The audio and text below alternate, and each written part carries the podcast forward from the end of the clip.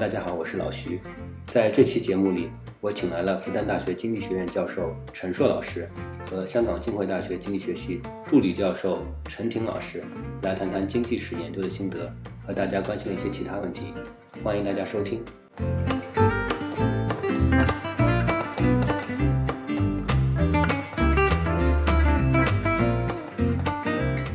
今天很高兴找到我两位好朋友啊，来谈一谈经济史研究。其实也想他向他们这个学习一下怎么做研究，因为，呃，因为这个两位的这个工作都非常的出色。啊，第一位老师是陈硕老师，他是复旦大学经济学院的教授，非常年轻就评上教授。啊，博士毕业于香港大学，呃，香港科技大学社会科学部。呃，陈老师也发表了很多呃有影响的论文。为了准备这个，我又看了一下，今年、去年就发了很多，然后 working paper 呃也很多。所以我待会儿想讨教一下他是怎么样这么高产的。他也获得了很多奖项，比如说呃上海市社会社会哲学社会科学优秀成果一等奖，啊青木昌彦经济学论文奖，啊年度中国青年经济学家等等等等。我觉得大家对呃陈老师肯定不陌生，因为啊他主办的这个论文大闷大闷锅啊好几年了，做社会科学的人从这个里面也学到很多东西。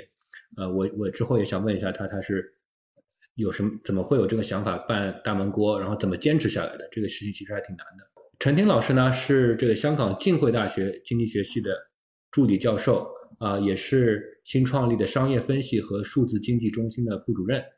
然后陈婷老师也是呃香港科技大学社会科学部的博士。然后两位老师还还是同门，都是龚启胜老师的学生。呃，我也非常的崇拜龚老师，因为他的研究和为人吧，非常非常欣赏他的工作。然后，然后龚老师带出了两位这么优秀的学生，呃，当然不是偶然。为什么请两位陈老师一起来呢？因为他们都做呃跟经济史相关的研究，可能跟这个龚老师也有关系。呃，另外呢，呃，陈硕老师还是一位创业者，呃，这个很多朋友也知道，他是 Working Paper 工作论文咖啡馆的创始人。呃，如果我没记错的话，现在已经有两家分店，有没有开更多分店？还没呢。两家，现在目前是两家。对，今天我想主要谈三个问题，有三个三类的问题。第一个是八卦，我想问一些这个大家对呃陈硕感兴趣的一些问题，呃，比如咖啡馆啊，比如大闷锅啊，怎么怎么搞的啊？第二个是跟科研相关的，我想问问两位老师，这个他们怎么做研究，怎么产生问题，呃，怎么样能够维持高的产量，怎么样带学生，以及在这个不管是香港还是呃大陆。呃，这国内呃会青年的教师会碰到哪些问题？我们怎么去呃避免呃一些一些坑吧？第三个是跟经济史研究相关的，呃，我知道也有很多青年学者对呃经济史研究感兴趣。其实我几年以前吧做这个博士生的时候，其实也挺挺感兴趣的，但是没有做下来，因为其实门槛还挺高的，挺难做的。我之前也问过陈硕，呃，他怎么做的，以及。当中当中的一些坑怎么去做积累？我也想问问两位老师，因为两位都是在这个领域比较成功的年轻学者。我首先想问的是，咖啡馆挣不挣钱？呃，这个当然是半个玩笑，我其实我还真挺呃挺好奇的。另外一个是，你是怎么会想起来开咖啡馆的？啊，以及从这个 run a business 就这个搞一个呃实实在在的这个业务当中学到什么东西？对，如果大家不知道的话，如果没有去过工作论文咖啡馆的话，呃，确实这个咖啡馆像它的名字一样，非常的有特色。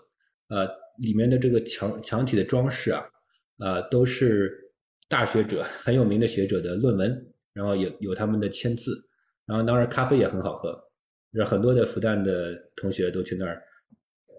就是喝咖啡、谈恋爱之类的，这是一个圣地吧？你是怎么会想起来做这个做这件事的？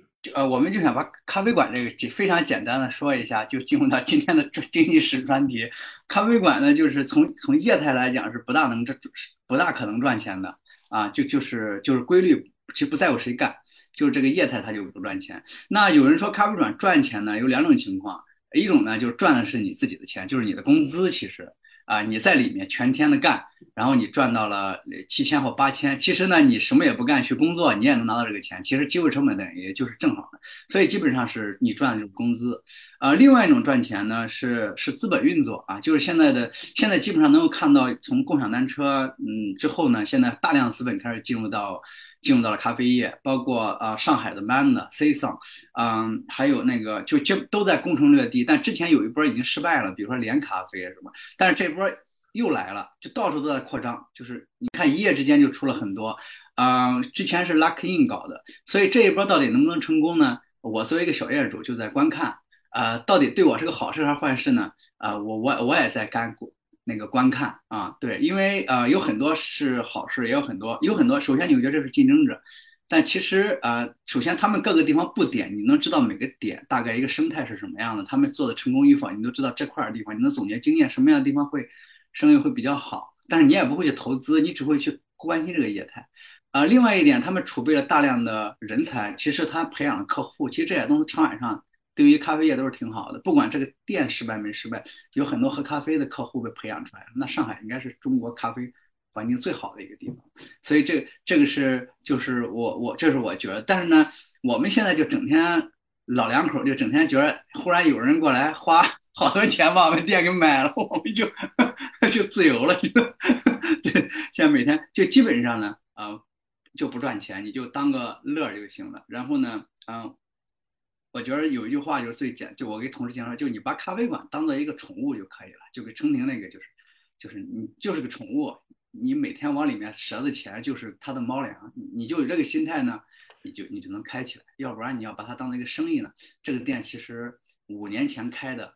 四年前，四年七个月就应该关掉，一般 一般四个月就能足够告诉你要不要干下去了。对，啊，那这这个想法是你在几个月之后得到的一个想法，还是你在没开之前就知道这件事儿？嗯，这个想法是我在开第二家店的时候有这个想法。我开第二家店呢，并不是说是因为第一个店生意好。而是因为呢，我不是咖啡业界的，我你你看，你想想，我们如果是学界的话，任何一个学者，其实我们只要通过微信几个人就能打到这个人，对吧？就非常的容易，你总是能够，不管他多大腕儿，你都能联系到，总有他的学生在你群里。那但是在咖啡业，我就完全没有这种关系。比如说我如果一个一，但是一个店大概只有三个人嘛。对吧？你你没法再承担四个人的工资了。三个人的话，有一个人走的话，你排不了班。那这样我又没法去顶班，因为我跟老婆都不会咖啡。那我们又没法通过认识的人去找人。这样的话，就每次一而这个业界吧，他的平均工作时间也就是四到六个月，他们就会跑了，因为特别年轻孩子也也不在乎生存，就没有生存压力，所以流动非常快。所以经常会遇到这个情况，让我很崩溃，因为我找不到人就很焦虑。然后呢，我就后来想，我没办法，我再开一家店，这样就保证有七个人，这样的话这个人的冲击呢就会变少。我纯粹因为这个考虑。所以，但是那个店第二家店折的更厉害的时候，就给我造成压力了。我就开始想，这个到底业态怎么回事？我才琢磨出来，就是它不大能赚钱，对，认清形势。对，那你从这个里面学到什么东西？因为你本人是搞经济学的，对你理解经济学是不是是不是有一些帮助？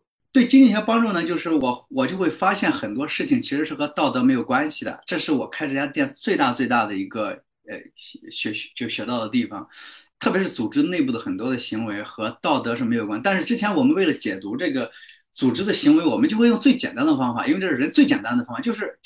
谁是好人，谁是坏人？然后好人做什么，坏人做什么？就是包括我们去分析这种，甚至是国家的政治精英里面行为的时候，中国有传统，就是谁是清官，谁是奸臣，谁是就就他编史的时候也会有这种东西。他背后是一套非常庞大的智慧。他为什么用这种简单的方法？他肯定不是中国古人的这种认识，他是有一种更好的那种那种，就是易清你更熟一点，accountability 那些东西。对，然后我又非常清，真正的这个一个组织内部其实跟道德无关的。你看我，我举一个最简单的例子，我这个店刚刚开始的时候呢，雇雇的一个人，那那个时候因为你也不懂，你其实没法把他当做员工的，你会非常的跟他商量这些，比如说走线、布线，就是你弄完咖啡你是怎么走，这些东西都是要，就是你基本上没法作为一个经营者去要求他，因为你完全不懂很多，然后同时你其实懂的话，新店也有新店的生态，所以都要商量。但是你看这时间长的话，他其实就在里面，就是变成了他的习惯，就是这个店的规则，对不对？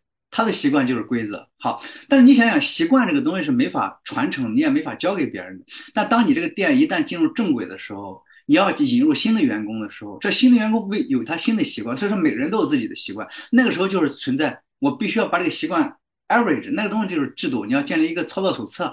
你一旦建立操作手册，操操作手册就有点像计量中的这个 fitted value，它给那些点都是你给每个点都不是正好 fitted，那任何一个点，特别是这个人他就会不舒服。他就说之前我就这么走，我每天可以，我三天可以打扫一次，凭啥你要要求每天都要打扫一次卫生？他肯定就不舒服。那那个时候你其实就就就，要不然就这个人他就改，他就啊到就就就是按照规则来，要不然他就只能走了。就是其实没有什么办法。你看这个就非常像这个，就其实其实跟我道德没关系的，就是我我我肯定在这个里面不是一个坏人，他是个好人，我把他干掉，不是的，就是你没法进行了，一定要制度化。那那我就想。这个东西给我们组织的，我以前做古代那些刚开始第一个皇帝，他为什么要把这些打仗人都干掉？换掉，你就知道他一定要建立制度化。对，但之前我们就认为就特别残暴，他特别坏，也就我们会这么认为。但后来我就因为这个组织运转，就这点小麻雀，你能知道他五脏俱全，我就知道这是个这非常不简单的一个事情，就是他要制度化，然后遇到这些人，他要把这些人拿掉之后的新人全部制度化，他才能不断的制度化出来。那这个是我感觉挺好的一个点。改改革也有这样的特点哦。好像刚刚陈叔讲那故事，就是我听别人转述，他跟周老师讲过，然后周老师觉得很 impress，我觉得这点还挺重要的。就我们一般都是书斋学者，对吧？我们只从书里面获得一些知识或者观察，能亲自参与还挺不容易的。首先先致敬，致敬没赚钱的小业主啊。哎，你你做这个事情之后，是不是能够？要更切身的感受到从业者的这个生活压力啊，因为你是有稳定的现金流的，对吧？你是教教授，那疫情期间是个什么情况？嗯，我第二个店的周围的所有店，疫情期间都已经折掉了。我的这个很大的鼓舞员工的这个就是我的店一直坚持下来，还为国家一直保证四个就业，啊，一直就坚持下来。就是疫情基本上，嗯。嗯，就就是呃，我我我也问过很多，在因为你自己弄个小店儿之后呢，嗯，我就关注很多创业的人啊，就会问他们，呃，在德国是他们政府会给 cover 百分之五十的房租啊，那基本上国内最大头就是房租和人工了，其实食材没有多少钱了，一杯咖啡食材又最贵的咖啡也就是不到四块钱的食材，但是剩下的百分之七十八十全都是人工和房租嘛，嗯，对，嗯，他们咖啡百分之五十的房租，但是你看疫情期间。呃，我我我的这两个房房东，一个是私人房租，私人房东根本不理你的，就是他他不管的；另外一个是企业的，他给减了一个月的房租啊啊，一个月房租也就仅此而已。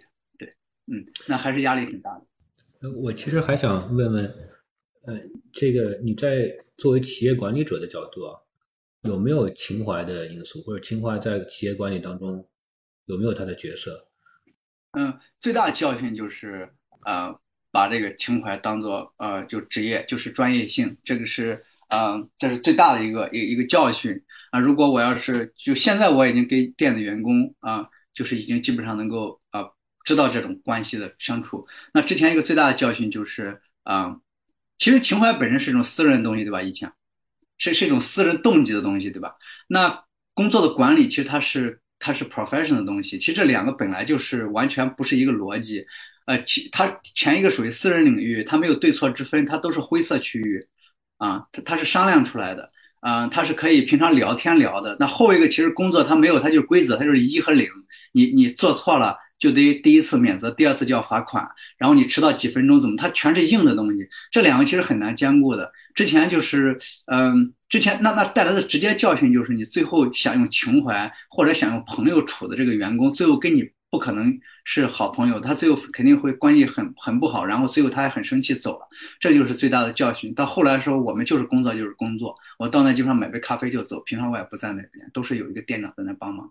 嗯，这个是挺大的，挺大挺大一个教训。对，就这个挺有挺有好玩，就这种。呃，灰色区域和一零的这种区域的话，其实，在学界有很多很像的东西，比如说合作者，它是一个很典型的呃这种密切关系，但是又又具有工作关系，所以所以合作者就是你到底是挑一个啊题目啊，这个人很牛去挑一个合作者，还是挑一个跟你比较 match 的，但是没有那么牛的，对，就是我当时比较极端，当然就麦吃又牛那是最好，但是一般你要是兼顾的话，你怎么选，其实就都体现了我在工作中遇到的这种呃情怀啊，这种私人的和这种呃这种工工作的对创，然然后像像匿名审稿制度那就更残酷了，它其实相当于把虚拟出一个东西，呃是完全那种 就是。就是他可能知道你，你不知道他，他可能是你好朋友，然后就把你干掉，就那种。我就对这些东西体会颇深。你的企业管理的体验或者教训，给你在学术上，呃，管理这个学术研究的生产过程有没有什么影响或者启示？因为我们这一行业给反给反馈其实挺慢的，对吧？就是不像市场上面，你做坏了一件事儿，你就得关门，你就每个月要付房租，要付这个呃人员的工资。但是我们其实给，我们这做坏就是或者说研究的没有在轨道上面，它反馈可能是一年两年，甚至你要拼 tenure 的时候才出来，呃，这个是这个就市场的压力没有那么大，导致可能情怀党还可以生活和和还可以生存下去。一听你刚才说的那个，就是学界其实这种啊。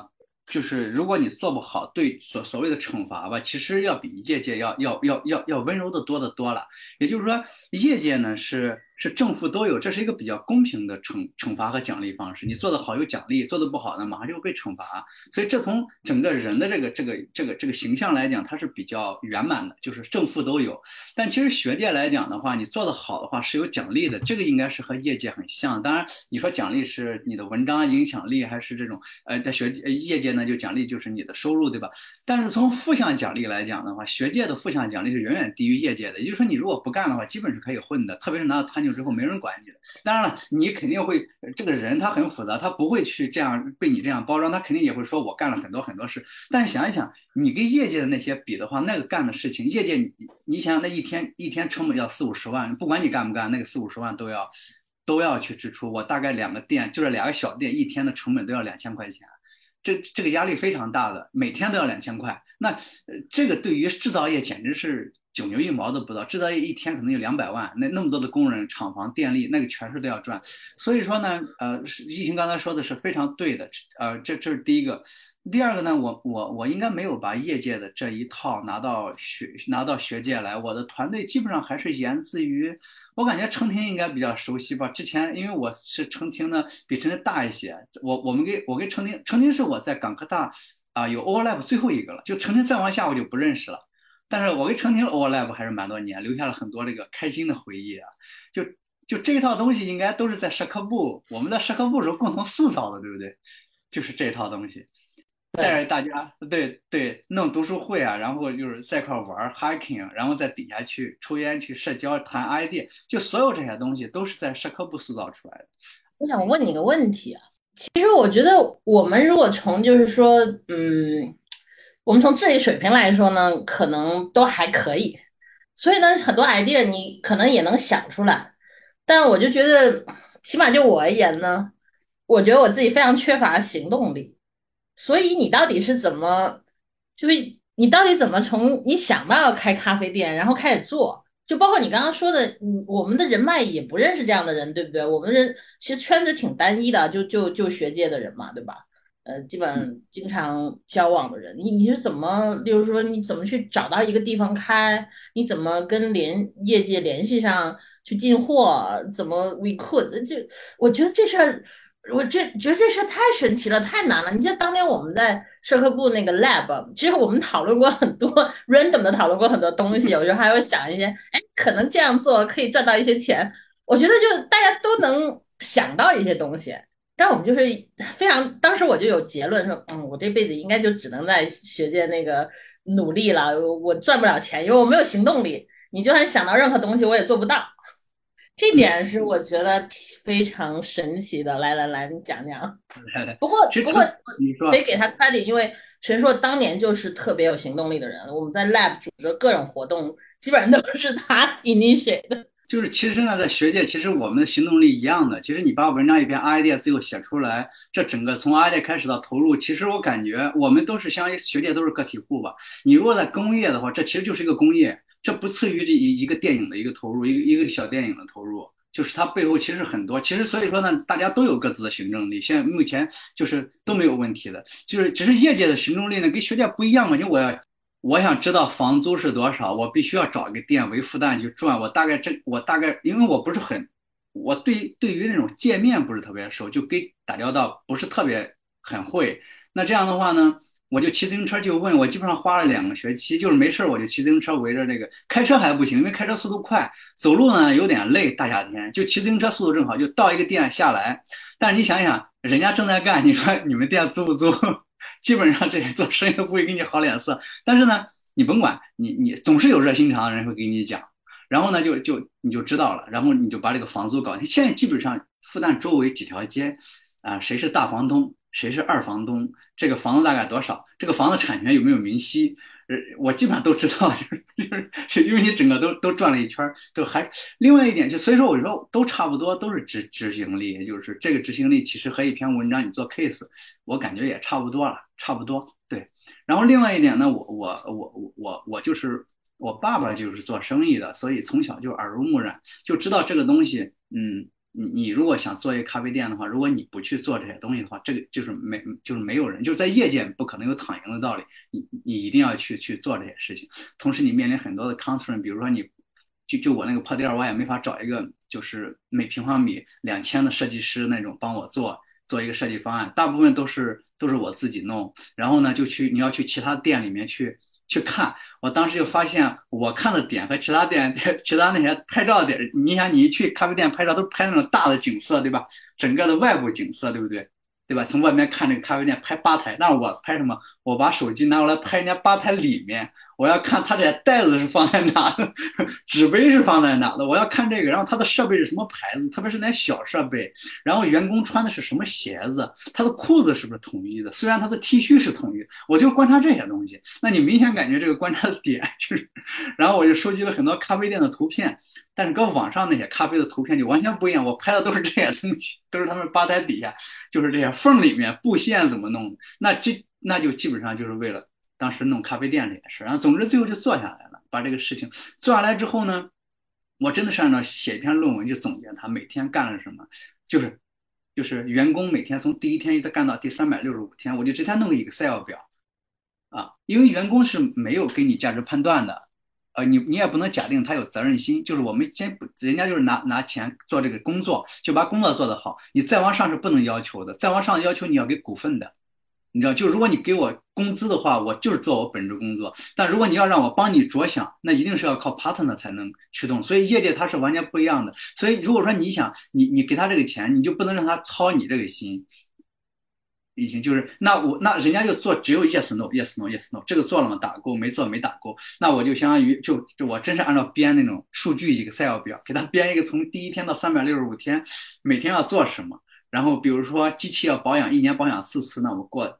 过三个月就有一个保养机器，OK，它打勾，它要打勾就行了，就就就基本上就这样就做做出来了。所以这个执行者也是你，去 enforce 这个 rule 的这角色也是你，还是你请了其他人？没有，全是我自己一个人做，因为我没有那么多预算。这个这个工这个这个这个还挺贵，特别在上海，就是业界是一个完全和学界完全不同的世界，就是啊完全不同，它的所有东西都是自成体系的，并且它的收费啊都是可以许，就是你。就是我们的 to to C 这个，你会看各种都是温文尔雅，客服都非常的都非常的好，你就给你打电话这这些话术都你会觉得这个世界非常美好。但是你你一旦进入业界了，你你你上面他们他们都都 to B 的生意的话，就完全是另外一个东西。它产品也非常贵，售后也不是很好，嗯，卖了也不理你，你你你你投诉他，因为你每天都要用咖啡机，这个坏了你耽误不起你都要自己修，所以时间长了你就整个业界是另外一个世界，他就你你也锻炼出来了这个。在在你在这个世界里，对不对？还是很了不起。还包括文州啊，都是自己弄的。就是我挺挺挺喜欢这些东西的，还行吧，还行。以后你得写本书啊，应该很好看。写 paper 我觉得把那个跟组织经济学相关的东西结合在一块，真的是会很精彩。你看，我现在合作者是范新宇嘛，他就是做啊正经的，所以我就给他讲这些故事。然后我们他是做正经的嘛，他就能 firm 很多好的。然后我再用中国的这种啊政政治经数据再给它检验，所以现在很多是这么搞的。对对，嗯，那个大闷锅，你是你是怎么会有这个想法的？大闷锅，我觉得应该呃陈婷应该更熟吧，因为在零六年的时候，我们就我就开始开始弄了大闷锅，呃，论文大闷锅是其实在一四年，这是前面在不同的啊媒体社交媒体里面都留下了之前，之前其实很简单，因为陈婷那时候还没去，对不对？在零六年我刚去龚老师那边，啊，刚去龚老师那边，你还没去？对我我零八年。你零八年去的，就是稍微早那么一年。那时候干嘛呢？就是，嗯，要读论文。读论文，我英语不好，我我所以要我读完之后老记不住。我读完之后我不知道这篇文章说什么，就是那种还是有点隔膜嘛，就是另外一个语种。那我呢就没办法，我就相当于要写个中文，留留给我自己备忘的。但那个中文呢，就基本有点像半翻译了，就写的特别长，写了大概得有七八页。就是就相当于我边弄边写，最后我就看这个中文。我当时是为了解决我语言问题做这个事儿，然后弄完之后呢，我读的时候呢，可能就有一点，因为你要再顺两遍，顺两遍之后，我就发现这篇这个中文的 memo 就可以独立当做一个呃一个参考。我就把这东西放到，我一直挺喜欢分享的，我就把这个东西放到了中国教育教育学科研网是吧？那个叫啊中国经济学科研网，中国经济教育经济学科研网是吧？反正就是这个网站。对对对对对对，我放在那个网站上面，我给自己起了个名字叫“人民人民特约论文评论员”，我用完多少论文人民，然后就放那儿，放了大概得有十几篇文章，因为那个周期特别慢嘛，我大概两三星期才能读到那个程度，所以其实十几篇相当于小一年的工作量。但是后来一旦龚老师一旦给我题目了之后呢，我就再也没有时间去花那么多时间去写这个七页纸的一个文章的半翻译。我就只能缩短篇幅，但是我这习惯保留下来，我就缩短成几百字啊，几十个字，反正总之我做点备忘吧。然后我就写完之后都扔在了那个，我不是为了那个在社交平台写东西，而是纯粹是为了解决我的目前的问题。所以这我可能是易清刚才说的为什么能够坚持长，因为我从来不是为了这件事情做，因为这件事情做的话，你要额外拿一个精力做，那我可能一忙的话就会缓，时间长就忘掉了。但是呢，我写这些东西就是因为自己做备忘。后来呢，因我我进入复旦带学生了。那我就相当于让学生练习写作，他们我就就让他们写，那写了之后呢，就我给改好或者或者 C 也改好就放到了网上了，所以就一直坚持下来了。这个工作你现在一直在坚持自己做吗？就是很大程度上是自己做自己完成的。嗯，我这是个流程，就是我要。啊，因为我学生少，所以总体来讲工作量不是特别大。我现在学生一共才三个人，就是我我嗯，就是学生一直不多。我跟那个程婷还有还有一个共共同的，就是以前我的学生，我推荐到程婷那边，我们有时候一块指导。但我学生非常少，就三个人。那我还是坚持，就是呃，我要给他们改三篇啊，三篇推送，然后每篇呢改三遍啊，这个就是流程。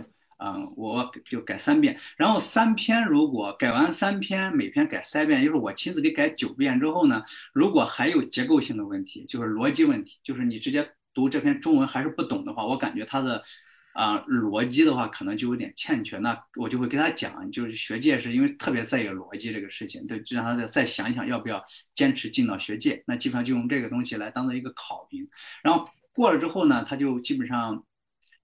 啊，两到三周一篇文章吧，就是我给选好，就一直这样推下去了。对，那我我会不定时的给改。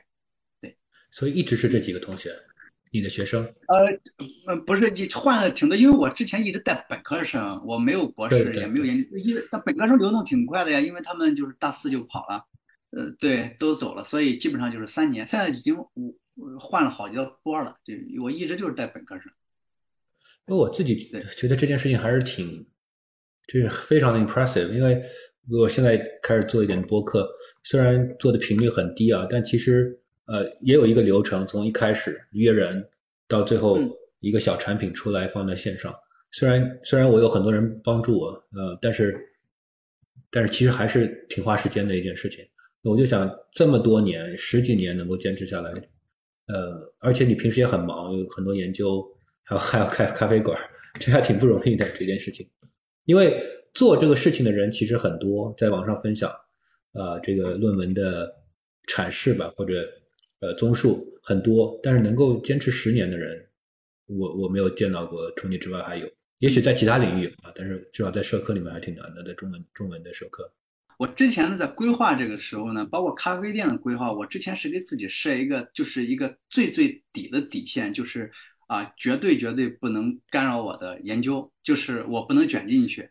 啊，这个店一定会设计成一个我绝对不去，但它的人财物全是自动流的。那这个店这两个店其实现在已经达到这个，就是我之前花了非常多的时间去做这种流程管理。那我现在其实很多人都以为我每天都在店里，但其就是你就是啊你不在店里吗？他们觉得我在，其实我从来都不去店里。其实就是你去老板去店里，其实挺微妙。就是你看那个电影里面带一些人在店里天天玩，的都是电影，他根本都不考虑这种人之间的微妙情感。你想我是老板，员工见着你就是很。紧张，他至少他不自在，对不对？因为他至少是不是很自，因为你领导在你旁边嘛，他就不自。同时我也不自在，因为员工觉着我让他不自在，我就不自在。因为就是，所以就那种很微妙。我其实就是每天就是过去买杯咖啡，然后跟员工寒暄一下，我就赶紧走了。我很少在那儿待的。对，所以电影里面都是都是骗人的，你知道吗？在 他他那个，除非他自己干，他他自己干倒是挺放松，因为他没考虑这个组织内部的这种 hierarchy 之间的这种。这种情感的东西，呃，就特微妙这些东西，嗯呃，这然后我就设了一个这个线，就是一定一定不能耽误我的，也就是我的工作。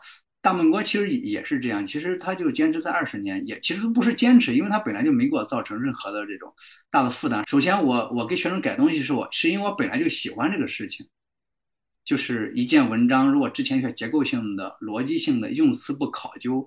我跟学生讨论出来，我本身觉得特别有成就感，我就喜欢这个事情，我就跟他们讲，这个特别像一个雕塑，之前是个大石头，最后雕成一个特别美轮美奂的东西，就是挺好。就是即使是推送，你的推送其实在一定程度也是脱离之前的作者的。之前我们推过易清的文章，就是就是。它是叙它是叙述疫情的东西，但是和疫情写的东西还是不一样。但是呢，你的文章一发表之后，每个人都有权利来叙述你的文章，对吧？大家都有权利解读你的文章，所以每个人的文章都是一个生态。即使是他是推送你的文章，他有自己自洽的逻辑，所以所以呢，就是没有造成太大的负担。然后那个店呢，我之前并不知道我。内心最深处到底把它当做一个什么位置？后来呢，出现了一次突发事故，我就知道我的确是恪守了这个位置，就是在那个时候我可以牺牲店的。就有一次呢，我当时呃那个有两个店之一，当时那个呃好像是每到春节之后就一堆的人离职，那最后离职到什么程度呢？就是两个店再缺一个人就不能运转了，就再缺一个，就是一旦有一个人就是即使是那天感冒什么不能上班，这个店就得关啊。那我忽然发现呢，呃，有一个就有顾客给我讲，我那个之前的有个员工在里面，好像是，好像是出品啊不符合那种卫生习惯，因为卫生特别可怕，你知道，现在就是管理特别严格，卫生是一票否决的。如果你真是客人吃了个拉肚子，这个就是这个店就真的是很吓人。现在在互联网时代特别特别吓人，我有这个身份，我就特别怕这种一旦有任何卫生的问题，那我当时就跑过去。就过去处理这件事情。那我这个员工呢，就是我当时拿着什么呢？因为我知道他一旦一走的话，这个店就一定要关，因为我没有新人。我当时就拿了一把锁去的，就是要锁店的，然后就去处理。但最后呢，处理还挺好的，这个员工也没走，我就能知道那个点，我真的是愿意关门，也不愿意我自己 站过去当员工，因为我也会。当时开店的时候，之前也买设备的时候，他们免费培训你冲咖啡。我我我我会一点，能撑两天、两三天还能撑，但是我我也不会去做这个事情，因为那个不是我的专业。对对，我就知道呢，这两件事情其实我都把它放到，就不能耽误我主业。的确，我也在任何的突发时候能做到。这个故事特别有意思，但你说起来容易，我还是很佩服。因为为什么在你这个阶段，因为你有很多文章，呃，也许好一些，但在我很长一段时间都是情绪跟研究非常相关，一个结果好或者一个东西做不出来。情绪起伏很大，啊，我觉得在这个情绪有起伏的情况下面，你还可以同时的去管理这两件事情，呃，还还是挺不容易，就很很佩服。陈老板是一个习惯很好的人，而且他能坚持。我记得我当时一到吃喝部，我他教过我一些很好的习惯，我当时非常 impress。例如说，他刚刚说，呃，要翻译那个那个那个论文，我就记得当时他教过我，就是说，他说你想到一个 idea。我就会开一个 folder，然后会在里面弄一个，可能就是一个 notepad，然后把所有当时找到看到相关的东西，我链接什么的，我全都会放在那个 note notepad 里面，后面再慢慢去整理。我当时觉得，哎，这个习惯真的特别好，因为到后来我写 paper 我就知道了，因为你到写 paper 的时候，你突然你就想到啊，有个地方你要写一个 anecdotal 的一个一个 evidence，你要加一个 example。你就觉得，哎，我看过一个 sample，是吧？那我回头去找，我就找个半天，我都找不着。所以我当时觉得他这个习惯实在太好了。但呢，后来呢，我其实也没有就是真的能非常坚持的学下来，还是有很多东西呢，我就会忘了放在那里面。但是，嗯，他确实是能做到，这一点是超越我们很多。我其实学到两个事情，一个是你刚刚说的这个习惯，另外一件事情是流程化。就如果你能够把它 institution 很多事情 institutionalize，就告诉自己，因为我们的生活没有没有很多规程，如果你自己给自己的这个生活。或者研究的这个进程啊，加一些结构，或加一些 checking points，可能是件好事情。另外，你说这个积累，呃，我这边可能有同学啊，我推荐一个软件叫 Paper Pile，我也是几年前才开始用，但我发现非常好，它就可以把这个所有的文献都都在云上储存在一个地方，然后它们之间的关系你可以组织。呃，我之前也是也不也不知道换换过很多个这个文献管理软件，都都不太 work。我觉得这个陈硕这个方法是其实很好。我之前用这个 OneNote，就是就是相当于 Keynote，差不多的，就是反正有有些东西什么东西就记下来。后来我发现有这个工具之后，呃，可以有一个网络网络化的视角，就哪个 paper 跟哪个 paper，呃，有有关系，你可以放在一个加一个 tag 或加放在一个虚拟的 folder 里面，那还挺好的。好吧，那我们转到这个第三个大的话题，前面就是有些问题我们还会回回回过头来重新的这个回顾。呃，就关于经济史研究，我首先想问问你们两位啊，都是专家了，你们怎么定义经济史的研究？还有在经济学里的经济史研究跟历史学里的有什么不一样啊？然后你们是怎么会对这个东西感兴趣的？当然，可能一个原因是因为龚老师，但是不是可能自己也有原因？好的，我就再说一个陈老师对我的影响，因为我博士阶段，实话说，我博士阶段我没做经济史，当时呢也是很现实的考虑，因为你对现实理解比较多一点。历史的积累没有那么多，然后我当时觉得，哎，我就先做政治经济学。第一，我比较了解那样，而且比较安全，容易找工作。嗯，后来现现在这几年有些变化，不一定哈。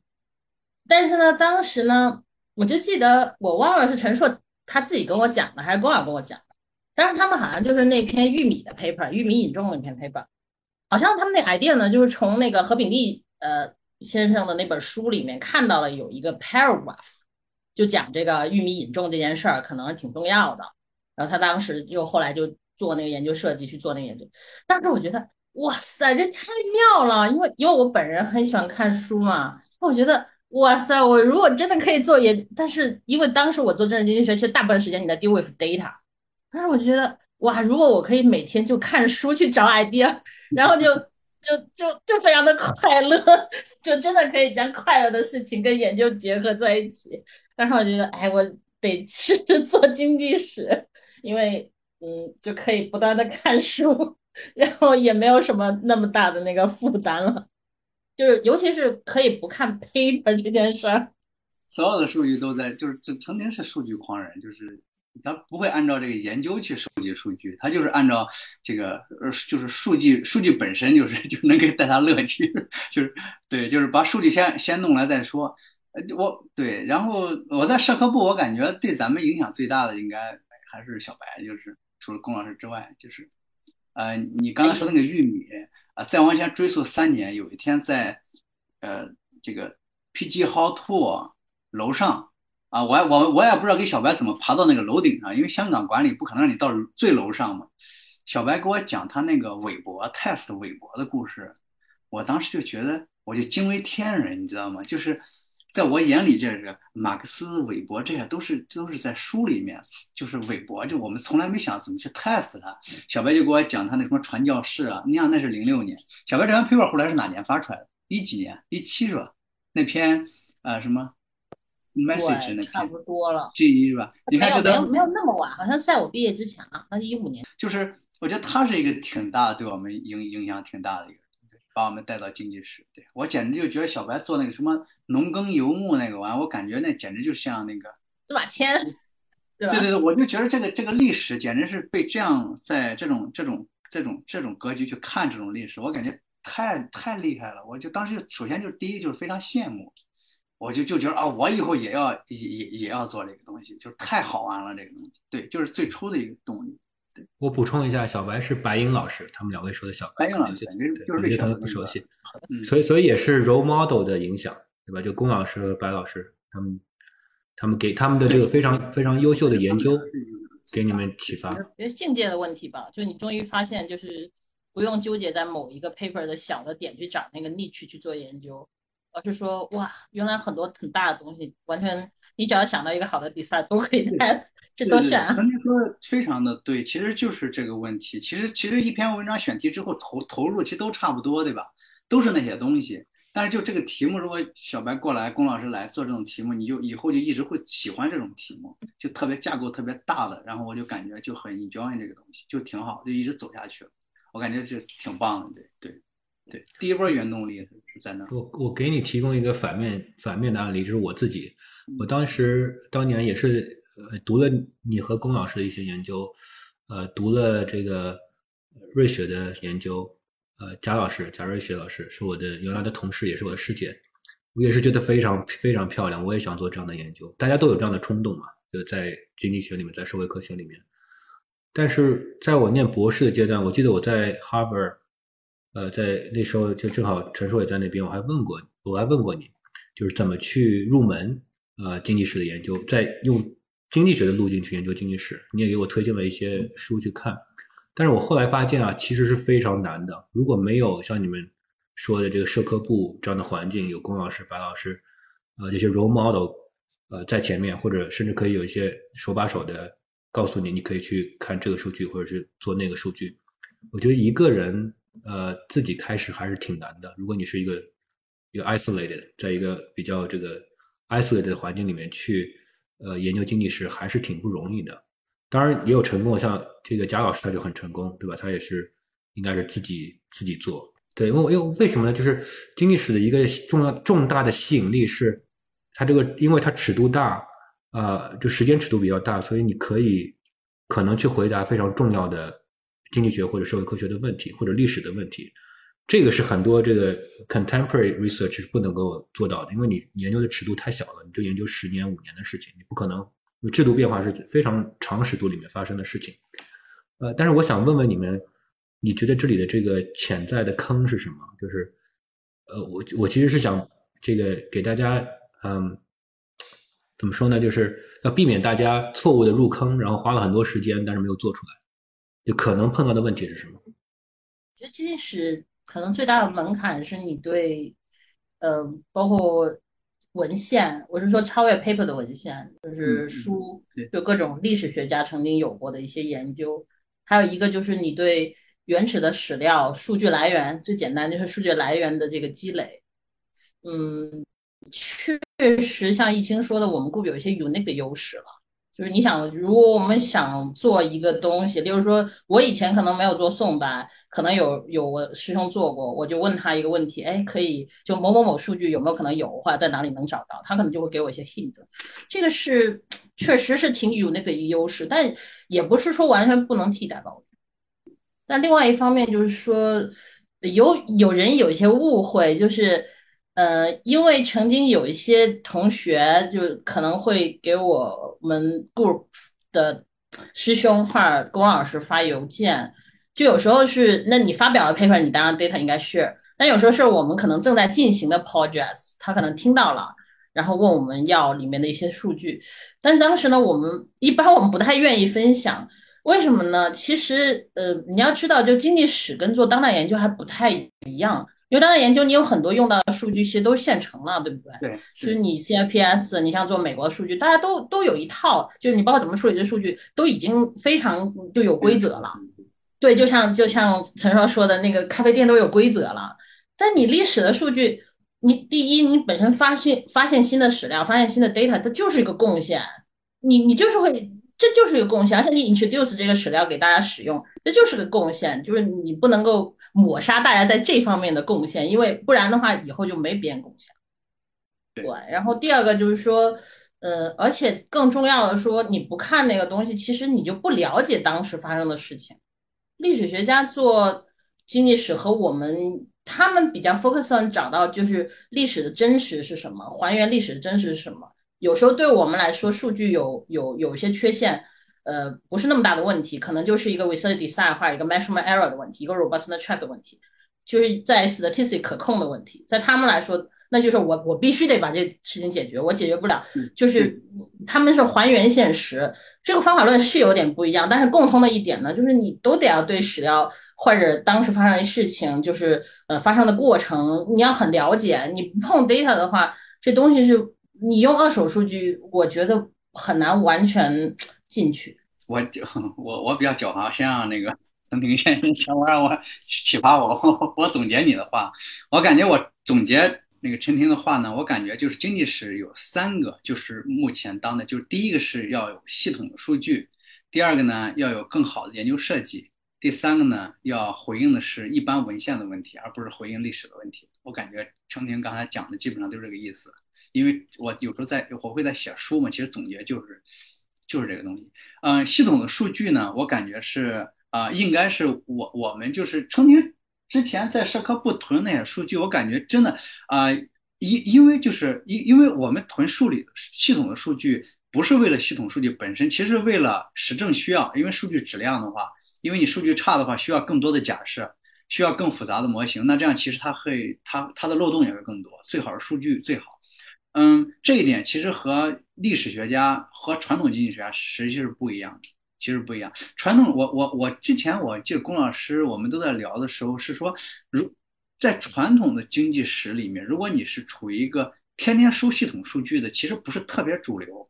管汉辉老师，你看他他做那个就是从宋代开始的 GDP 这个估算什么，他就用到他这要跟经济学家。合作的，就是他这个在历史和经济史中不是特别主流，但是这个是在第二阶段研究设计所必须的。第二个就是研究设计，我感觉呢，啊、这个系统的知道有这些东西的话，啊、我还是要回到白银老师那边。之前他带着我们读那个阿西莫格鲁，那时候其实阿西莫那篇文章出来没几年，就阿西莫那篇成名作，那篇那什么殖民地死亡率那个玩意，那时候是我们零几年读到的，那篇文章是零五年发到的，对？我们就是零七年就读到了，所以说从那一点的话，因为那是十年以前，将近十几年以前了，那那个不像现在这大闷锅什么都马上就给你推出来了，那之前就是还是没有这些这个媒介的，都靠那些非常有有非常聪明的，跟美国那边最前沿那帮子，还有欧洲那些，呃，他们一直跟着的人，他他他就是他才知道。所以相当于这个研究设计第一次就知道哦，原来在经济史中是可以用发展那些非常非常非常非常好的研究设计做 DID，然后 RD 都可以用的。之前就以为就是一个回归嘛，那这个相当于大大提高了这个经济史的科学性，这样的话你就可以和很多其他领域对话。呃，然后程婷刚刚说最第三个就是呃文献和那个 paper，其实最就经济现在经济史基本上就是回答刚刚疫情说的，就是制度啊怎么演进出来的，它是怎么外它是怎么它怎么产生的，它长期影响是什么，基本上我们都关注这个问题。那这个问题是经济史，其实是经济学的问题，其实不是历史的问题。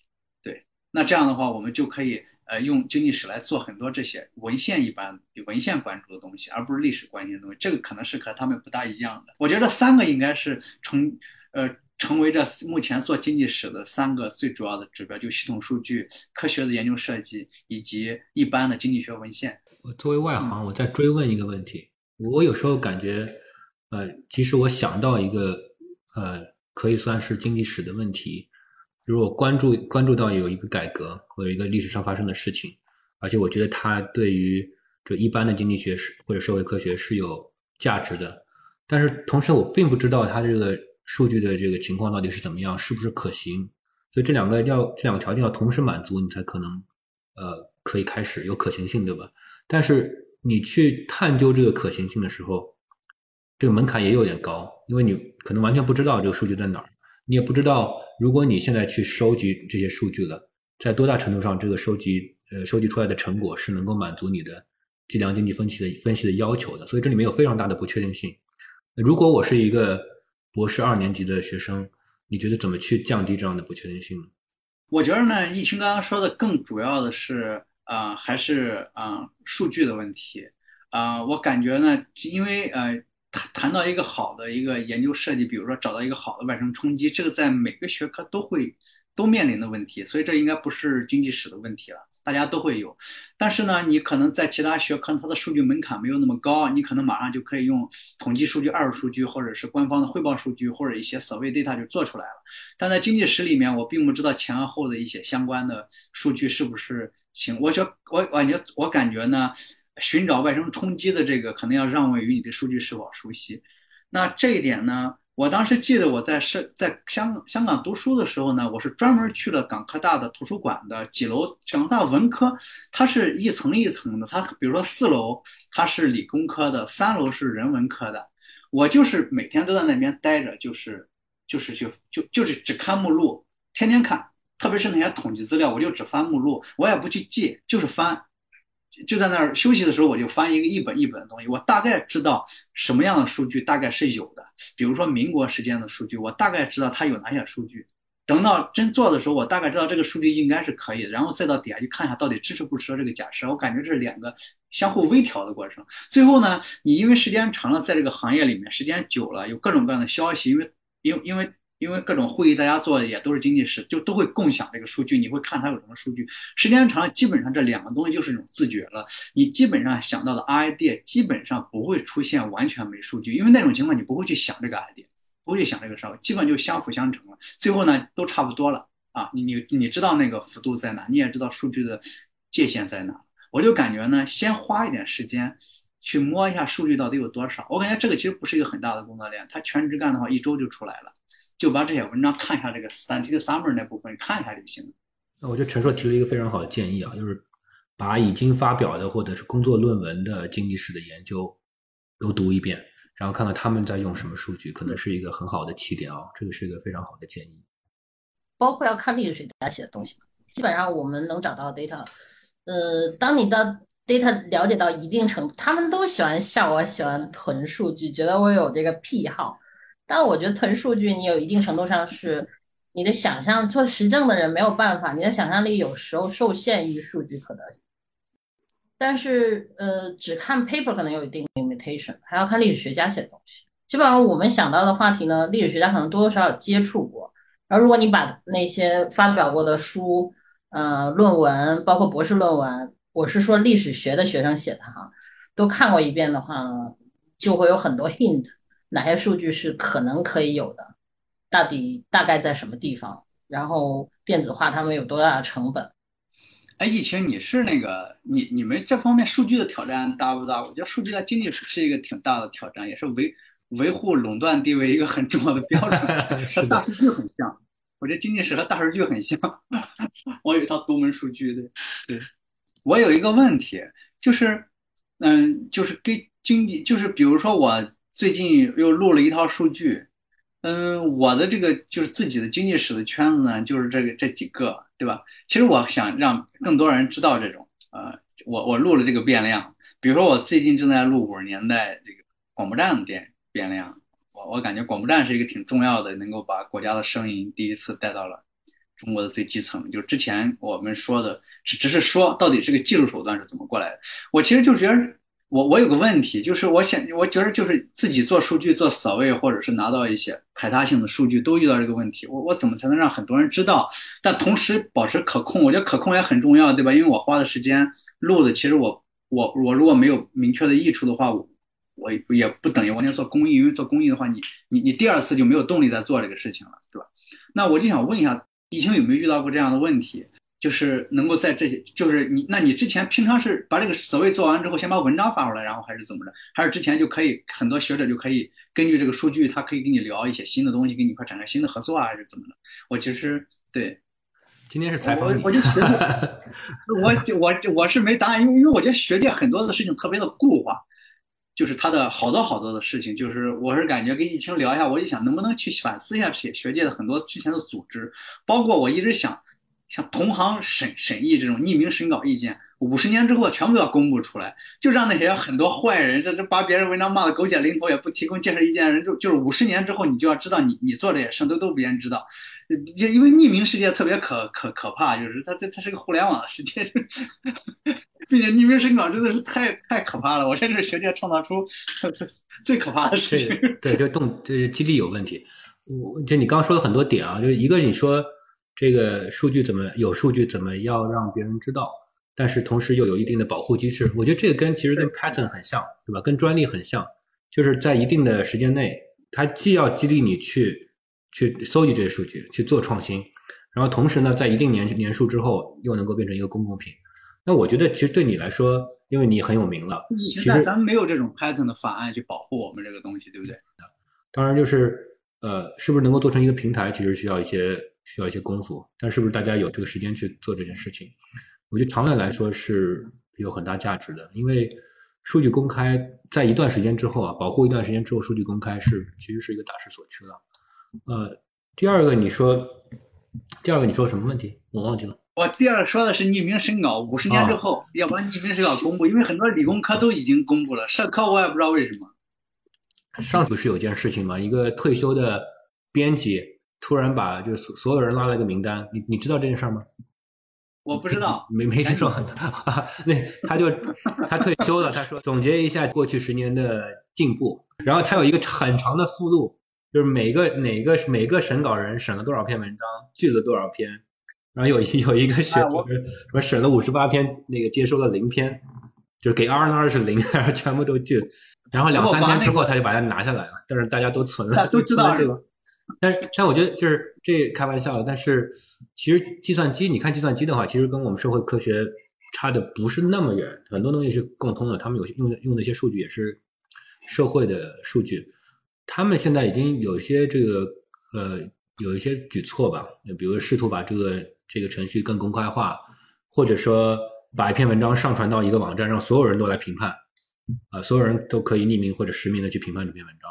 还有计算机里面还有一个规则，我觉得非常好，就会议会议论文啊，也不是所有的，有些会议他会说让这个呃审稿人和呃和这个写文章的人，在给定给你给你几天的时间，你把这个问题 sort out，比如说审稿人发现的一些问题，这些问题呢要让这个。呃，写文章的人回应，如果在这个比较短的时间内可以直接就回应回应完了，就是能够解决这些问题了。OK，接收为会议论文，他们有这些有这个过程，就加快这个周转的过程。我们有时候就是三个月、六个月，对吧？给你一些不痛不痒的建议。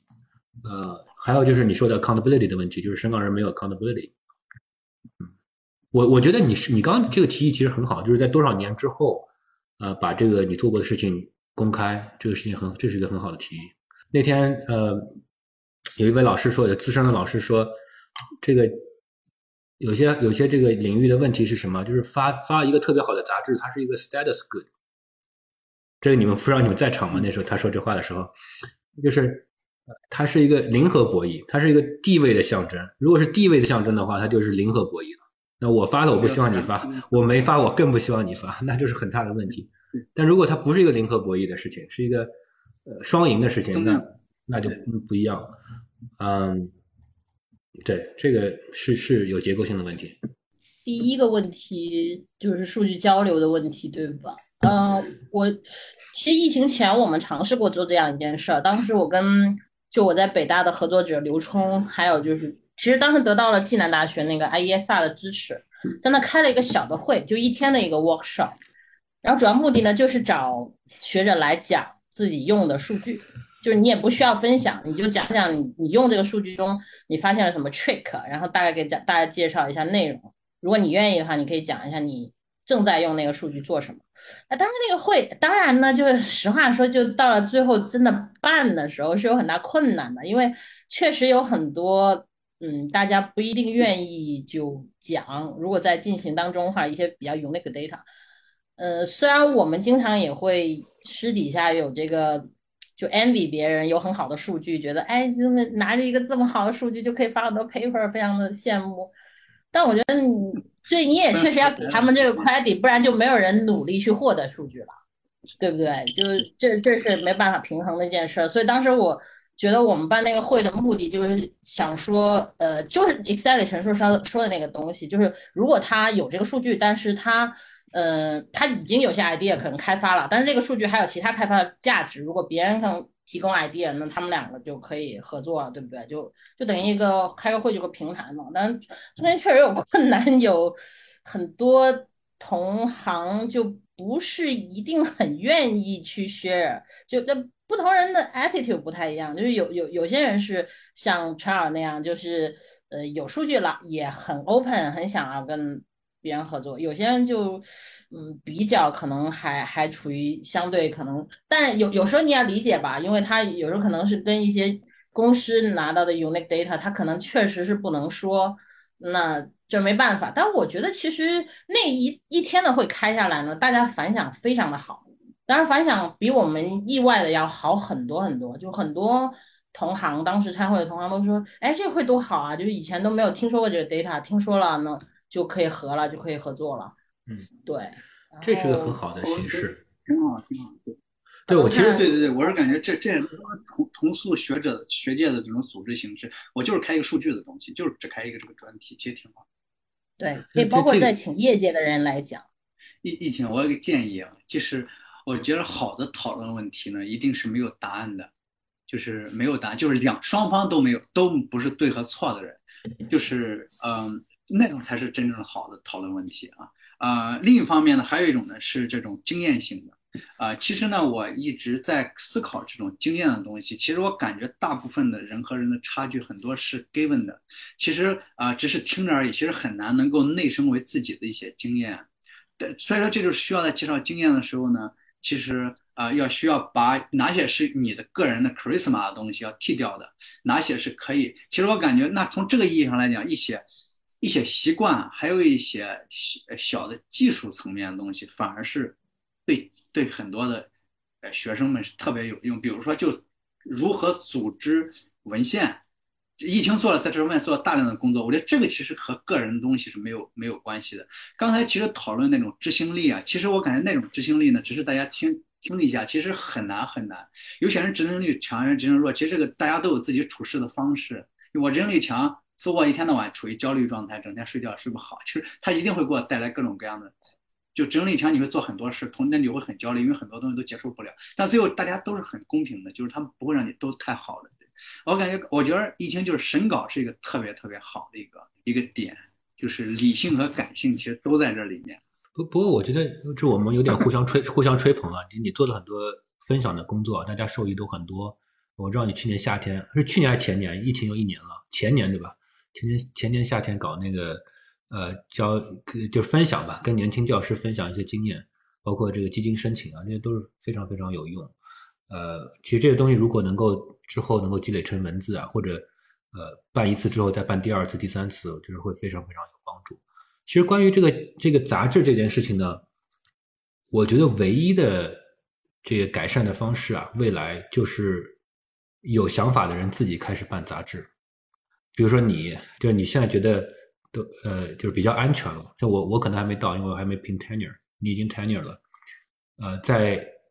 某个时间点，你可以考虑，哎，我来办一个杂志，比较简单。那我不知道国内的这个情况怎么样，在美国其实挺容易的，这 open access，然后有一个志愿者团队来编辑，找一个出版社挂靠，就直接可以办。然后这个整个的审稿流程都可以有，都可以发生变化。但这个需要一些人，呃，志同道合，然后有这个心力去做这件事儿。我觉得未来会有的，因为现在我看到美国有一些，我最近。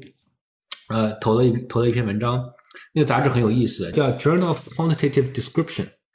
然后它什么意思？就是就是它只收描述性的文章，它不收 causal inference 的文章，它不收因果推断的文章。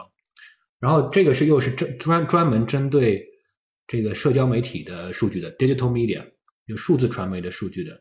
有几个也是美国的几个这个年轻教师吧，他们觉得搜集了一堆，比如说微博的数据啊、推特的数据啊。嗯，但是很难做因果推因果推断，但就把这个事情描述描述，其实挺有意思的。那他们就想怎么办呢？那我们自己搞个杂志啊，然后然后然后就搞起来了。我觉得是有这样的空间的，在未来，因为现在呃研究传播的形式也在发生变化。呃，过去很早以前都是大家还是要等这个杂志印出来才能够读到，对吧？啊，几十年前，那现在谁谁读纸质的杂志？没有人读纸质的杂志，没有办法检索。而且这个周期已经是五年以前的事情了，所以我觉得这个以以后传播形式会发生变化的。对，小呃，你说这个，我觉得小欢呃蓝小欢办的那个公众号叫“文短图长”啊，还是“文长图短”，就是他那个其实就是一个描述型的我觉得很多事情描述就能解决百分之九十的问题了，就是基本上，对对对，很多因果其实是 sense 出来的。我感觉因果其实很多是靠 sense。对，因果就是在我们社科就没有百分之一百的事情，都是是不是改变了你的信念，对吧？就是证据足够强了，你能够你的这个 belief 可以可以 update 一下。你们两位还都是青年学者，都是青年学者，虽然虽然陈硕已经是 senior，了从从这个职称上来说已经是 senior，但还是青年。你们觉得这个博士就刚刚博士毕业，开始教学，开始做研究，就在作为一个啊助理教授也好，呃副教授也好，开始做研究，碰到最大的坑是哪些？怎么去避免一些坑？个人最大的挑战是我感觉只能谈国内的学界。啊，我觉得我个人最大的挑战呢是是这样的哈，就是说，呃，我觉着之前在港科大呢，非常的纯粹，一个纯非常纯粹的学术环境。龚老师每天跟我们聊天，其实都是研究，每天就是遛弯儿，对吧？成天我们一块儿遛，就是就是谈 idea。然后回来之后，成天因因为一直在香港上班嘛，我回来之后呢，明显感觉国内的学界事是更多的。事是更多的，同时呢，你呃，你真正的考验不是那种，哎，你要转向了一个，要投入非常多的精力，你要转向，然后拿到一个很好的，比如说课题什么，而是你只要两三天，你就可以申到一个课题，这课题呢是十万二十万的都有，就是你你花的时间不是很多，你就可以申到一个课，然后其次因为各种各样的课题，然后呢，因为课题你可以。啊，雇人你可以买东西，反正你总能提高自己科研上的福利喽，对吧？那现在问题不在于就是说一个课题你只要花一两天的时间，而是在于一个课题你只要花一一两天的时间就能拿到。那这样的话，你有很多个一两天，因为你一年有三百多天，你就可以咣咣咣咣生很多东西。但你想这些东西最后就把你的时间全部填满了。正常的话，我们写一个东西，你没有三四天静下来，其实你就都没法思考很多，比如说前面那些 introduction 部分。你很难这种做那种构架。那在国内呢，就是说，如果你会觉得每件事情付出的成本是如此之小，以至于你都可以尝试这个，特别像抽烟。为什么抽烟很难戒？就是因为成本太小了。最后你就发现你的所有的时间都被填满了。你一个月安排两次讲座，其实就没了。其实就你其实这真是没了。那我感觉这个才是最最大的挑战，这是最大的坑。如果你稍微如果不。不没有自己一些抵抗力的话，就完全顺这个坑走了，然后就按照这整个这个这这个这个学术工业，你就被卷到里面去了。每天都很忙，确实也很忙，整天都很忙，非常忙，非常忙。但做研究的时间就不断的被打断。我相信不可能做出一些深入的，特别是经济史，你不可能做一些构架性的东西。我阐释一下，就是你是不是意思是说要要 say no，就说不，我我不做这个事儿，是这意思吗？啊。对，大是大非 say no 容易，像这种小便宜 say no 特别难。就是别人递你一根烟，就一根，你说你抽不抽啊？还是一个细的那个烟，尼古丁含量很低，你可能就抽了。我觉得这个很难，这真的很难。就跟看看抖音、看 B 站差差不多，对吧？我觉得是零碎时间积累在一块儿零碎时间。嗯，对。这个事情是不是呢？还能够拓展到你说的这个逻辑，是不是还能够拓展到呃，别人请你帮个小忙？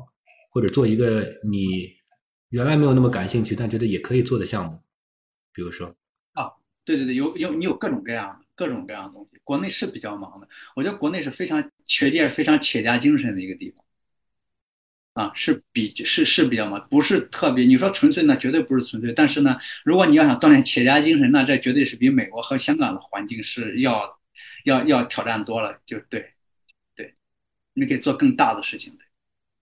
做出如果，但是如果是你以一个人投入作为一篇文章的话，那你的精力都被分散掉。但如果你想在国内锻造出一个组织，然后把一个研究给分成流水线这样做，那我觉着呃内地的学学术界更适合这种，就是做企业家。对，那你你这么高产是不是跟这有关系？就是你有一个，我都是自己搞的，我没没没有做成一个组织。我当然梦想是一个做成一个组织，但是这是梦想。但是你每年发那么多文章，你是怎么做到的呢？嗯，我主要我我我觉得我如果说主我主要是跟学生合作，我把我所有的文章都给学生合作，都是我我所有的不管这个文章在我我就是有些文章，甚至我觉得我这辈子就最重要的文章了，呃，可能回忆我这个学术贡献，因为有些是为了啊拿 tenure 啊，或者有些人拿拿评课题啊，就是你你会写一些啊目前关注的问题。但是如果这个问题过去之后呢，这个问题就不再重要了。但有些问题是你写对中国历史的也非常基础性的思考，像这样的文章我都会愿意和学生一块一一块去合作，只要他建构线。所以说这样的话，你想想。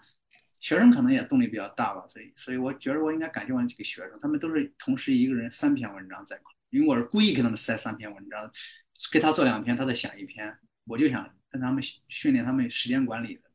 不过我们复旦的研究生也很优秀，这一点对吧？这个是，对，复旦研究生非常优秀，复旦本科更优秀。哈哈，谢谢你，我是复旦本科，复旦本科那是最好的，对对。但是唯一问题是培养好了跑了，就是这 是我遇到最大问题，很难说服他们留在这读博士的。在香港遇到的困难跟刚刚陈老师说的差不多，香港相对来说环境对 Junior 还比较好，friendly，就是他不会给你安排那么多 admin 的事儿，像我们学校还会。就只教两门课，就比别的 senior 老师少一门嘛。但是呢，就是无论如何呢，就一定会有一些位置，就是系里面的事情会 involve 到你，包括你教课，其实你平衡教课要花多少时间，升课题要花多少时间，最后写论文要花多少时间，大的 project 要花多少时间，小的 project 要花多少时间，啊，这太难了。就是确实有很多的，呃，你你去花的时间，包括你开始做的 project，可能呢，嗯。人情的考虑大于百分之五十的话，这件事情最后一般就不太 work。最后你就发现全都是投入，没有产出。嗯，这这方面好像也没什么 经验，都是在摸索当中。一般来说，其实就是如果就做研究而言的话，一般写一篇你觉得 potential 不是很高的文章，其实和一篇 potential 你觉得还蛮高的文章，花的时间。起码就是到后期的写作啊，做 empirical 基本上是 equal 的，包括改，差不多。所以投投入成本没有差别那么大。对对对。如果你选择就是做一些觉得可能门槛低一点，但是有可能发表的过程会有些不一样。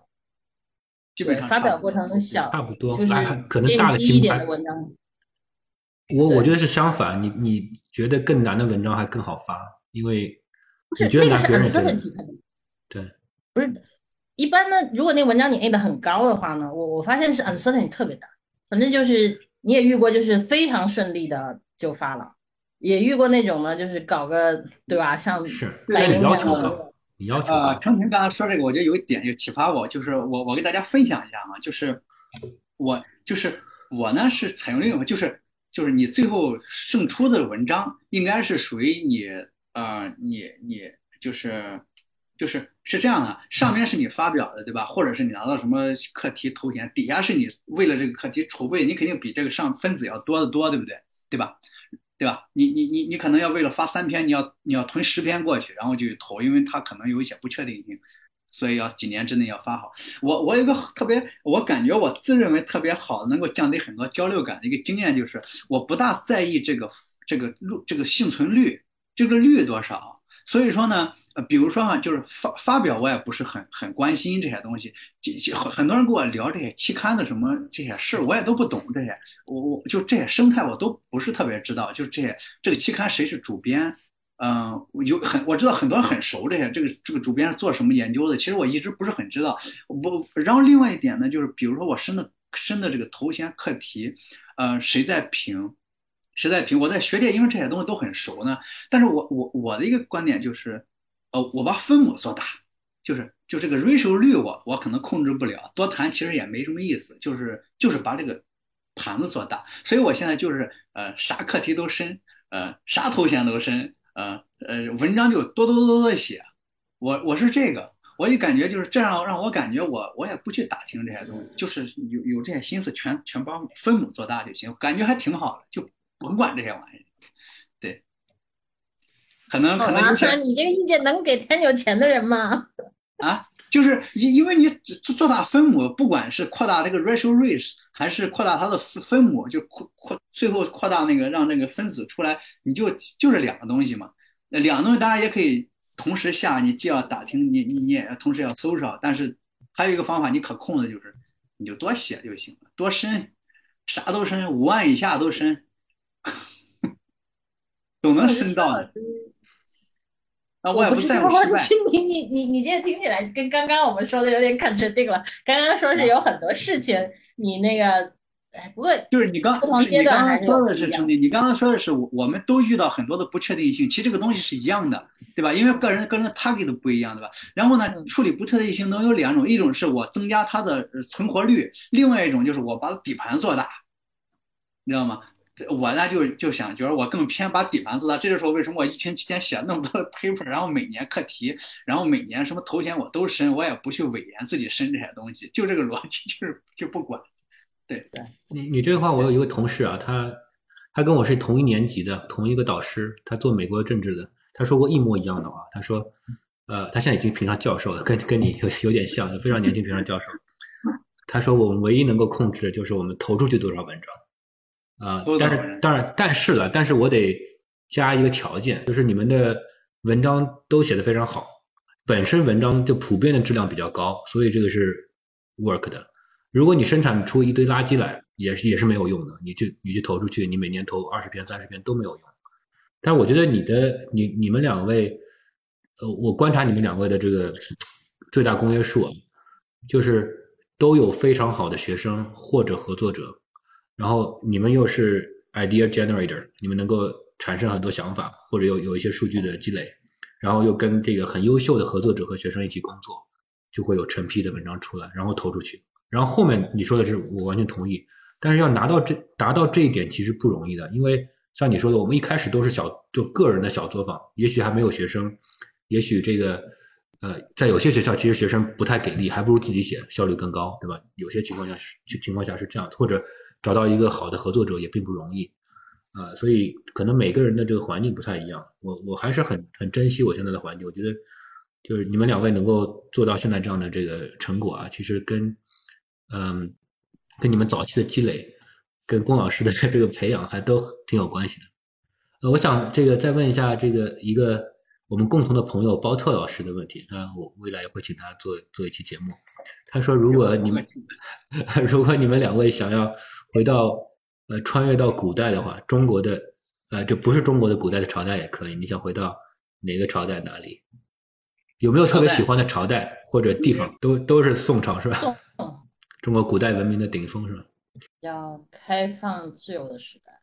哎，这倒是个好问题。哦朝代，反正我是不愿意做皇上。我研究皇上太苦了，真是太苦，整天就琢磨，累死了。对对对，累死了，根本不对。对对对，朝代，我感觉我那天李世宋汉。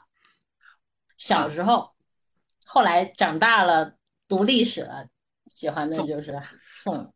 我那天读了那个李硕的写的那孔子，啊，他把他他当他不是很严谨，但是他把孔子当成一个一个就是一个普通人来写，就是孔子为什么强调这种父父子子什么？因为他跟他他他们见过他爸爸，好像是还是他跟他的好像夫妻关系也不是特别好，所以他很强调这个东西。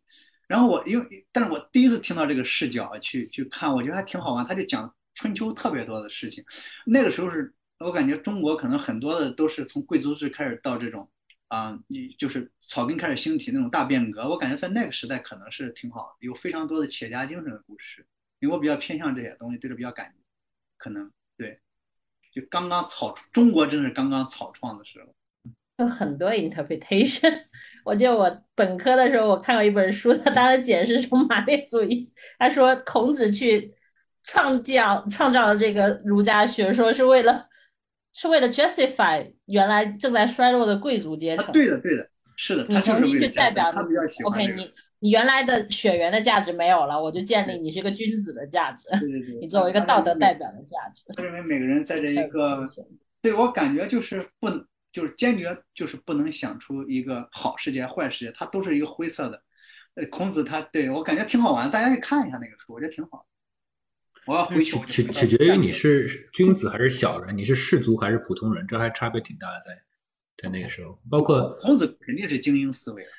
呃，对，包括魏晋南北朝也是一样，就是我们现在认为思想比较自由的时代，其实就是那些士族都过得不错，皇权没有那么强，但是普通人也不一定过得很好。好，我我最后用这两个问题啊来结束我们今天的活动，其实都还是有一些呃外部性比较强吧，我觉得。一个是有一位可能是念 PhD 的同学，他说在 PhD 的期间怎么做研究的规划，呃，怎么看待博士课题的可持续性，以及对未来的科研生涯的影响，我觉得这个问题很好。第二个问题是，就当你成为了这个老师之后，你怎么和研究生一起工作？怎么训练他们？怎么让和他们一起去呃做研究？我们讨论嘛，我觉得这个问题好好啊，但是这个问题好难回答。哪个哪个问题？第一个还是第二个问题？啊，第二个问题啊，第二个问题好难回答。第一个问题简单一些，你们都有都是过来人。是不是陈尔刚刚说有一点挺重要的，就是除了你要把那个盘子做大，但他这之前不是说了一点吗？就是嗯，不要在乎就是失败率吧。我觉得知道放弃还挺重要的。基本上你想十个 idea，甚至已经 run 了十个 idea 都到 run regression 的阶段，能做出来也就一两个吧，不错了已经。对，知道。成天是社会学训练对吧？成天你是社会学训练。对我本科是社会学。对，然后我呢，其实会计，啊，我是会计，其实和我后来做的一点毛关系都没有。嗯，如果看之前咱们在社科部吧，我其实挺挺信这个命运的东西。我感觉呢，就是说不需要总结经验，你就知道别人发生了什么，我就觉得你就知道别人是怎么过来就可以了。我的经验其实。就我我不是经验，其实就是经历。我这个经历其实对这个学生可能没有什么参考价值。但是呢，我如果说回头看我，我非常相信命运。你看，我我是白纸一张去的社科部，我没有任何经济学和积累，已经工作了三年的一个人。然后本科又是学的会计，我也不知道怎么阴差阳错，我在经济系读 master 的时候，他说要修三个外系的学分。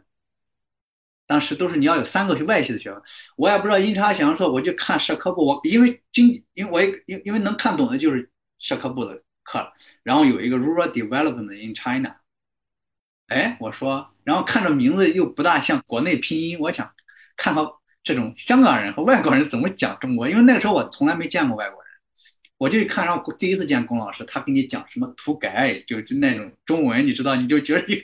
一个香港人跟你讲中国这些什么土改分地大条小条，你就觉得真搞笑，你知道 就觉得真搞笑，他们怎么管？然后我就跟着他稀里糊涂去读那个课，然后我就说我能不能申请 MPhil，然后我就是能不能申请 PhD？那我其实一点规划都没有。成天有规划吗？成天？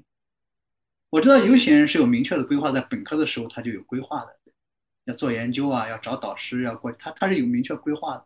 我也没有啊，就说那我本科学社会学的，我我也是修公老一门课，那是 Empirical China，那门课叫什么来着？还是不是 Rural China？如果我第一门是 Rural China，我可能就没有这样的命运了。如果按你的命运说，因为 Rural China 听起来好复杂，就那大条小条 paper 我从来不看，那太。以前我感觉这个特别重要，我感觉经验的人说的人太多了，就是然后经验这种东西吧，一旦变成一种 knowledge，其实没有多少参考价值的。因为就因为很多东西，首先我们会包装自己，对不对？就任何就这是人的本性。然后其次，呃，你会选择性的把我们遇到的纠结、挫折给遗忘掉，这也是人的本性。所以造造成就是说这种系统性的东西啊，其实有点类似成功学。其其实我就觉着不是。不是参考不是特别大，就大家都点头，但是其实没有多少意思。我感觉主要就是知道，我感觉呢，就是我倒是觉得，就是一些人说下自己的经历，特别是说之前在选择的时候那些纠结，就告诉大家，让他们知道就行。我觉得这是最好，让他们思考，让他们去思考。对对对，不要他们去学习。我觉得这个是，嗯，我在书里会写一下我在社科部的一些经历，那些那些几个重要的点，我当时怎么想的。啊，就那本书叫《非死货币》，我会什么时候出来？记得特别听听很多人说起我今年已经写了七七八八了，我应该明年就交给出版社了。我对我最近就是写那些审稿意见中怎么怎么就是拒稿，你到底怎么弄？就是就是把这些失败都写下来，我感觉这些东西可能更好一点。不，我我想问你第二个问题，就是怎么怎么跟怎么带学生？啊，是这样的哈。呃，带学生呢，我其实没有太多的经验，因为我还是比较呃比较那种啊，就是比较强调师徒关系的，不是特别西方化的，所以就造成了就是我的学生不多的，因为多了之后我 hold 不住了，就不是就不是师徒关系，而是那种组织关系了，就变成很很正式的了。嗯，然后呢，我现在学生就不是很多，一直存量就是三个，三到四个人，啊，加上本科生啊，你想想从本科到博士将近十年的时间，你你一个学期，你一年有一个学生，你你也有存量得有十个人啊。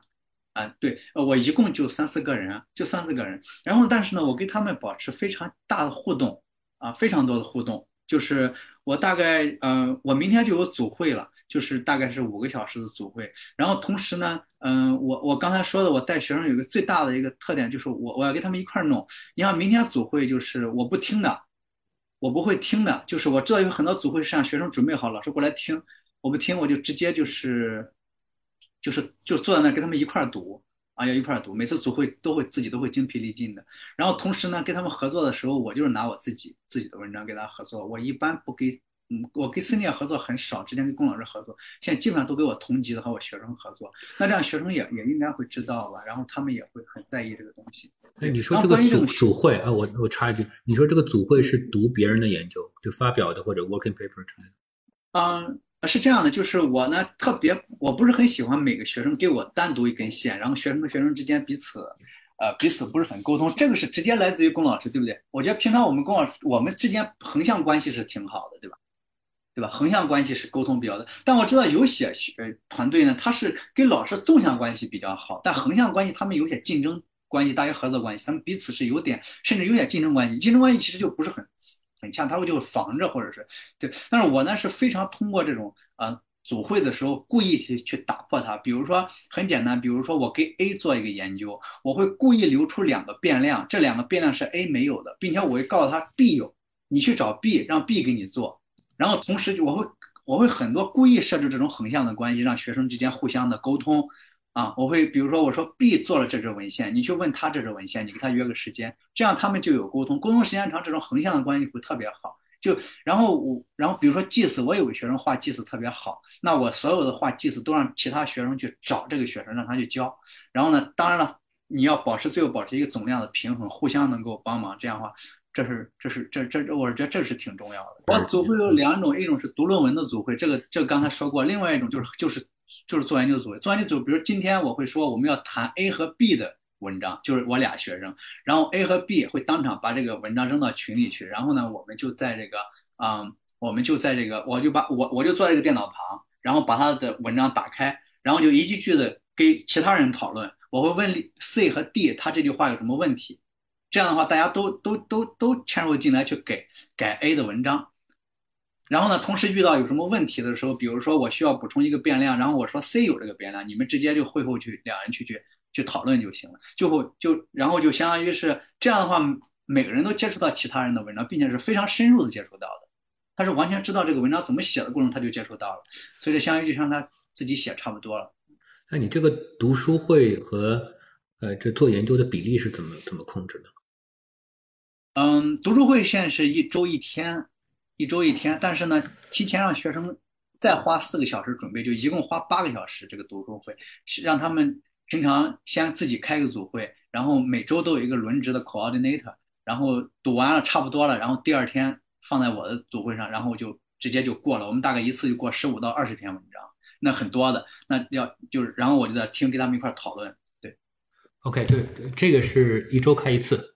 这频率很高，这频率非常高，一周读二十篇文章，这频率非常高。然后看，然后我会把让他们把所有的二十篇，每人负责的写出一个非常短的，一百五十字，就像摘要一样的一个推送，然后放到论文大本锅里面。这样的话，就整个形成一个环了，就是。